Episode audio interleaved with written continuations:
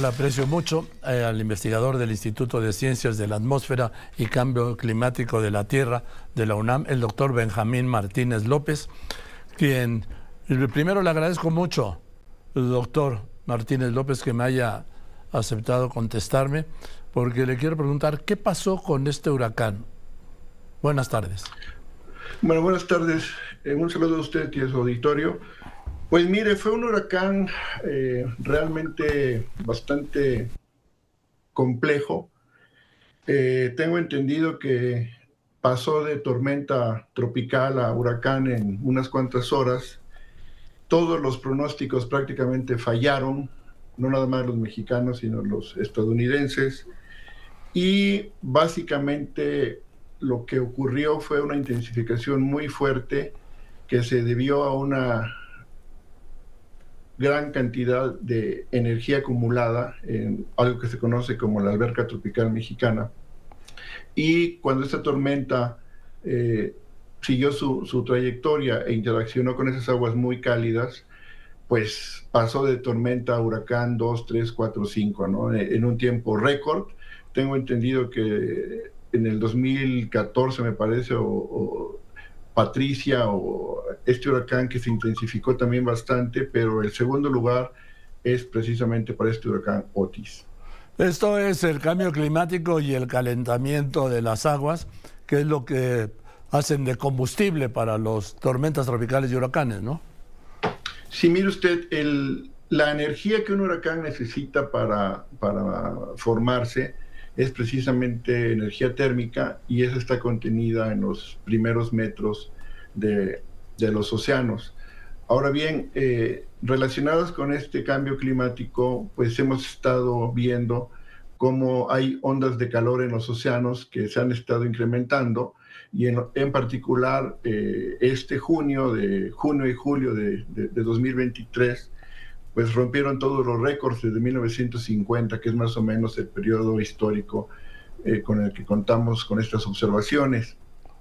Es decir, eh, si estamos viendo que los océanos se calientan y tenemos mayor disponibilidad de energía, ese es el ingrediente fundamental. ¿no? Hay otros que tienen que ver con los sistemas de vientos, etcétera, pero para que usted lo entienda, una perturbación que se generó y comenzó a viajar, llegó a un reservorio increíble de energía y en cuestión de horas pasó de un huracán, de, una tormenta tropical a un huracán. Entonces realmente agarró desprevenidos a prácticamente todos, porque realmente para poder haber hecho un buen pronóstico se tendría que tener un conocimiento muy certero de las condiciones de frontera, de las condiciones del mar, y eso desgraciadamente todavía dista de, de tenerse desgraciadamente. El Centro Nacional de Huracanes dio a conocer que efectivamente iba a llegar a cinco después del reporte de su vuelo, este, de su avión Casa Huracanes, ya por la noche. E, exactamente, o sea, yo, yo revisé, el doctor Jorge Zavala me hizo llegar unas, unas estimaciones que se tienen y digamos el, el pronóstico que se realizó a las cero horas eh, el huracán topó tierra más o menos a las 0.40 por ahí, 0, eh, a, las 0.30 más o menos. Y haga de cuenta, el pronóstico que se hizo 24 horas antes, pues no daba nada. 18 eh, horas antes comenzaba a dar, 12 horas antes ya mostraban algunas cosas y 6 horas antes ya lo, lo declaraba.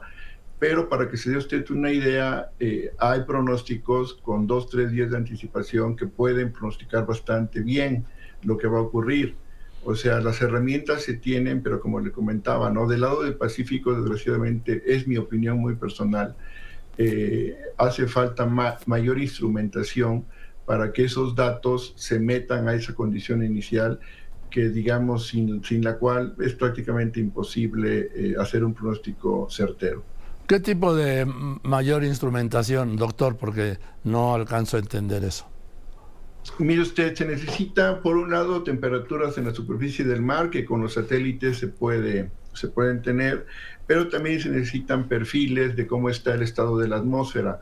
Haga de cuenta, si usted conoce muy bien la distribución tridimensional a un tiempo en particular, de cómo están los vientos, de cómo está la temperatura, de cómo está la temperatura en la atmósfera, y de cómo está la temperatura del mar. Eh, por ejemplo, lo que está mostrando en pantalla, ¿no? Si, si, si usted conociera tridimensionalmente para un cierto tiempo, haga de cuenta, dos días antes, si tuviéramos esa información, muy probablemente el modelo o los modelos hubieran eh, pronosticado que esas perturbaciones que estaban en el sur de México, al irse eh, moviendo hacia las costas de Guerrero de Oaxaca, se iban a intensificar. Pero como esa información no está disponible, entonces fallaron, y, no nada más fallaron los mexicanos, sino fallaron los norteamericanos. O sea, yo considero que, el pronóstico que, se hace aquí en nuestro instituto, que en gran parte se debe a, a, a, los esfuerzos del doctor Jorge Zavala, realmente ese pronóstico pues lo consideramos bueno, pero en este caso, muy en este caso en particular, realmente fue incapaz de ver esa eh, evolución o esa intensificación tan marcada de este huracán. ¿no? ¿Puede dejar algo positivo, digo, dentro de la devastación y la desgracia? ahí en las costas de Guerrero, centrado en Acapulco, este huracán Otis? Bueno, lo positivo es que realmente eh, significa un aporte monumental de agua, ¿no? Para los estados circunvecinos que, que han tenido problemas de sequías. Eh, desgraciadamente, esa cantidad de agua tan grande que cae en tan poco tiempo, pues busca su salida y erosiona, etcétera, ¿no? Y hay problemas en la infraestructura. Pero eh, además de eso, lo que nos debe dejar es la enseñanza. Yo creo que es muy importante que, que el gobierno, que los académicos y que ustedes como medios realmente eh, pongamos, que, que, nos pongamos a trabajar conjuntamente, ¿no? Para, para realmente mejorar esto, porque estos pronósticos son totalmente perfectibles siempre y cuando tengamos datos. Y esos datos muchas veces cuesta mucho dinero tenerlos, ¿no? Entonces hay que pensar muy bien dónde ponemos instrumental, qué tipo de instrumental, hacer unas cuestiones rutinarias para que no nos vuelva a agarrar desprevenido, ¿no? Porque los costos asociados a esto, además de las muy lamentables pérdidas eh, humanas, que no sé si, si, si, si se habrán dado, pero la pérdida de la infraestructura puede ser mayúscula, ¿no? No es lo mismo tomar precauciones para eh, asegurar ventanas y todas estas cosas a que lleguen los vientos de repente y pues nos agarren ahora sí que totalmente desprevenidos, ¿no? Así es. Doctor, le aprecio mucho que me haya contestado esta tarde y nos aporte toda esta información. Por nada, es un gusto. Muchas gracias y buena tarde a usted y a todo su auditorio. Gracias, le mando un abrazo. Muchísimas gracias. El doctor Benjamín Martínez López, investigador del Instituto de Ciencias de la Atmósfera y Cambio Climático de la UNAM.